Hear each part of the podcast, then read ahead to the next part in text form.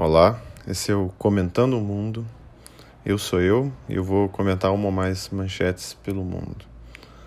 Eu trabalhei a madrugada toda, estava indo dormir e eu li essa notícia aqui, essa manchete e decidi comentar ela. É o seguinte, a manchete. Anti-Brasil.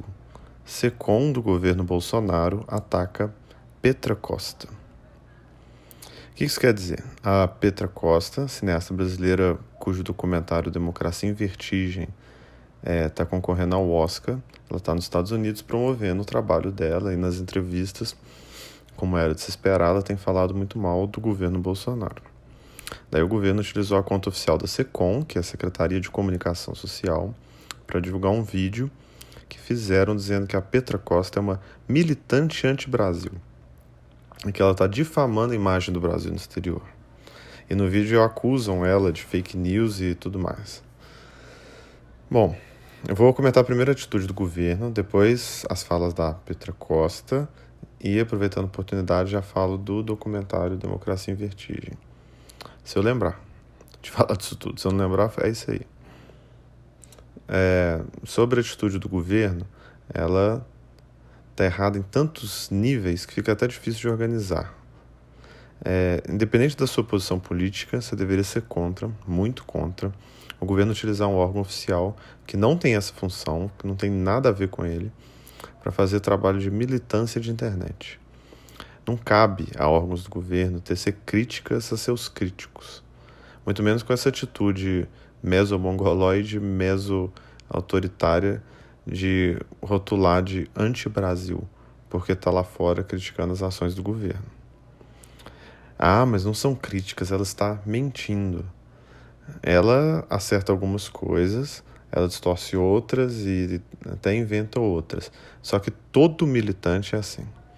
Infelizmente. E não é privilégio da Petra Costa. Ou o Ney Mato Grosso, quando foi lá em Portugal, durante o governo Dilma Desceu a lenha no Lula, na Dilma, no PT. Ele estava sendo anti-Brasil também? Não. Tanto o Ney quanto a Petra Costa acreditam no que eles falam. Eles compram a narrativa, frequentemente exagerada, que o seu lado ideológico vende.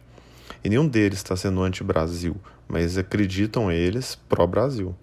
Ao denunciar o governo que eles acreditam ser um desrespeito ao país que eles amam e que querem ver melhor. Achar que o governo pode e deve utilizar o dinheiro público por meio de órgãos oficiais para produzir panfletagem política para chamar os seus críticos de anti-Brasil é abrir a porta para o autoritarismo. Se você simpatiza com o governo Bolsonaro, imagina que o PT volta ao poder, começa a utilizar órgãos oficiais do governo para fazer propaganda que Olavo de Carvalho é anti-Brasil e que espalha fake news. Pois é, é inaceitável de qualquer lado. É autoritarismo se valer desse tipo de poder. Sobre a fala da Petra Costa, bem, ela é uma extensão do que, que é o documentário. É a fala típica da vertente José de Abreu, Glaze Hoffman e Diário Centro do Mundo da esquerda.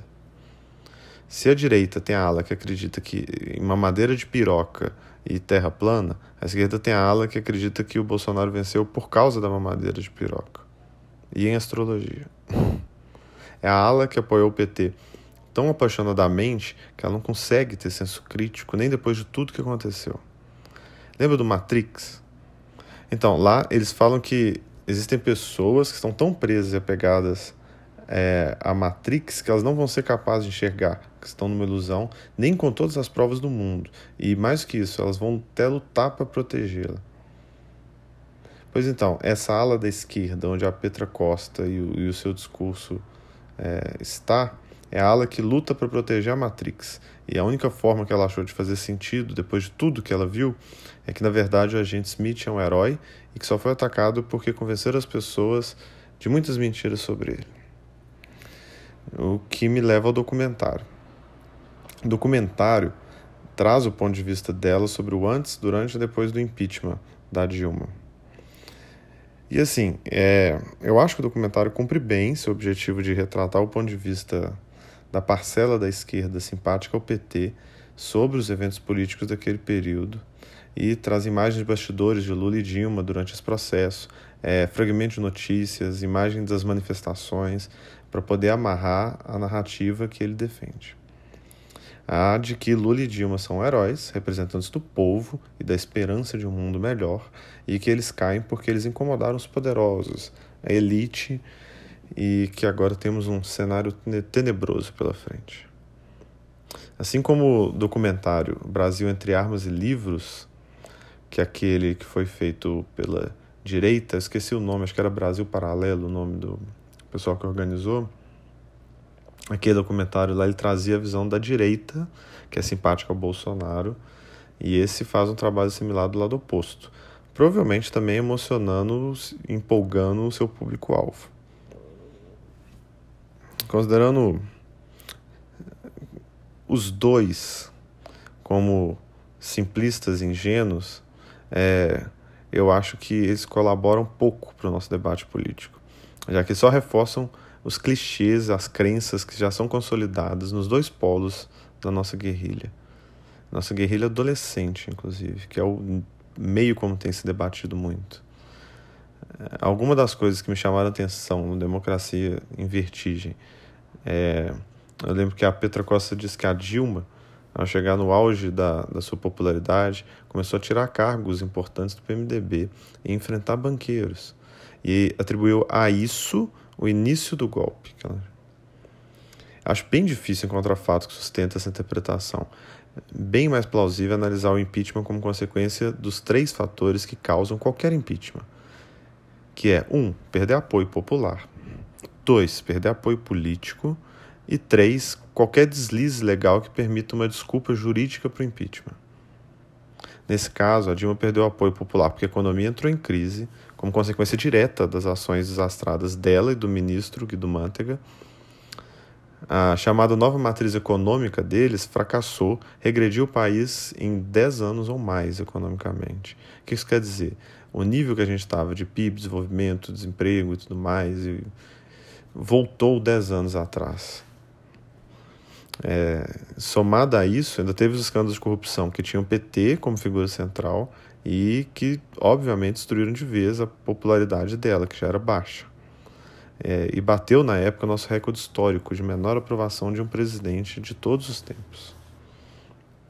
Isso, claro, colaborou muito para que ela perdesse o pouco apoio político que ela tinha. A Dilma nunca foi hábil em fazer política, assim como Bolsonaro agora, inclusive, também não é. É, e muitos políticos aproveitaram para surfar na onda da desaprovação dela e fazer o seu nome. Bolsonaro, um deles. Já o deslize legal, as chamadas pedaladas fiscais, elas têm relação direta com a crise econômica. É, elas constituem crime de responsabilidade fiscal, sim, mas provavelmente elas teriam sido ignoradas, como já foram no passado, se não fosse os dois primeiros elementos, a perda do apoio popular e a perda do apoio político. Mas não, para documentarista, para Petra Costa, foi tudo uma conspiração, porque não gostam de pobres e mamadeira de piroca é uma madeira de piroca.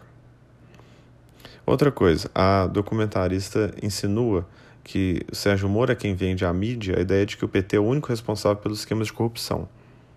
Só que logo em seguida ela mesma ressalta que os políticos de diversos partidos foram presos, incluindo o do PT. Mais precisamente, foram centenas, com desdobramentos de presidentes de outros países presos por causa do Lava Jato. O Peru, acho que não sobrou ninguém por causa do Lava Jato. Além do próprio Eduardo Cunha, que é o, o antagonista do documentário, o maior vilão, que também foi preso pela Operação Lava Jato. É interessante também que Petra Costa dá muita ênfase à Folha de São Paulo e à Veja como os maiores manipuladores da mídia para derrubar o governo do PT. As duas que hoje são vistas da mesma forma, como inimigas manipuladoras anti-governo, pelos bolsonaristas. Se isso for verdade, ó, palmas para a Folha, para a Veja, por baterem forte nos governantes, independente de quem está no poder. De verdade. O documentário ele também atribui a crise econômica à crise política. Ela diz que, graças aos grupos de direita que organizam as manifestações de impeachment, eles é que desestabilizaram o governo e aí começou a crise econômica. Essa interpretação inverte completamente a ordem dos acontecimentos. e ignora muitas variáveis causais bem mais plausíveis. Ela inverte a ordem dos acontecimentos porque os protestos que foram organizados por grupos da direita, vários, o MBL ficou mais famoso, é, só surgiram após a crise econômica. O efeito das apostas heterodoxas, para não dizer direto errada, da, do governo Dilma, eles são sentidos até hoje, como eu já falei. Mas eles foram se agravando ali entre 2004 e 2017, aumentando muito o número de pessoas que pediam impeachment do presidente. Tem alguns momentos é, também que ela mente, ou que ela simplesmente mostra o quão desinformada que ela é. Ela diz que o Moro autoriza a condução coercitiva de Lula, mesmo ele nunca tendo se recusado a depor. Isso é falso.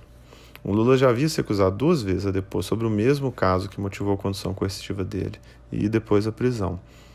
Pesquisa, não é difícil achar. Ela também poderia ter pesquisado, que não é difícil achar.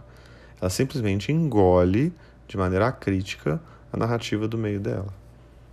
Aliás, essa tem sido a tônica do, do Lula né, e dos seus aliados, que é repetir, repetir uma mentira descaradamente, muitas vezes, para que dê a impressão de ser uma verdade desafiadora. É, o maior exemplo claro é o condenado sem provas. Então ele fala que foi condenado sem provas abertamente. Por quê? Ele fala apaixonadamente, tão descaradamente, dá a impressão para quem está ouvindo que deve ser verdade, que não seria cara de pau, que é uma verdade desafiadora. Então provem, então provem. É, e não é verdade. E frequentemente o documentário cai nessas demonstrações simplistas e maniqueístas. É, mostra pessoas humildes e multidões gritando para Lula e Dilma e se emocionando, enquanto que mostram pessoas brancas e ricas defendendo a ditadura militar, falando besteira, indo contra o PT, querendo formar, claro, a ideia de que o PT era do povo, o herói que estava ali ajudando as pessoas e que essa elite odiosa foi lá e tirou eles. Só que as manifestações pró-impeachment foram as maiores da história do país não tem como e nem por onde negar isso. Não se consegue isso só com as elites. A verdade é que você pode colocar um, dois, três milhões de pessoas nas ruas do país. Pouco importa. Para alguém com cegueira ideológica, é o antipovo que está nas ruas. Enfim, o documentário ele é competente ao recortar, amarrar os eventos daqueles anos para fortalecer uma narrativa específica.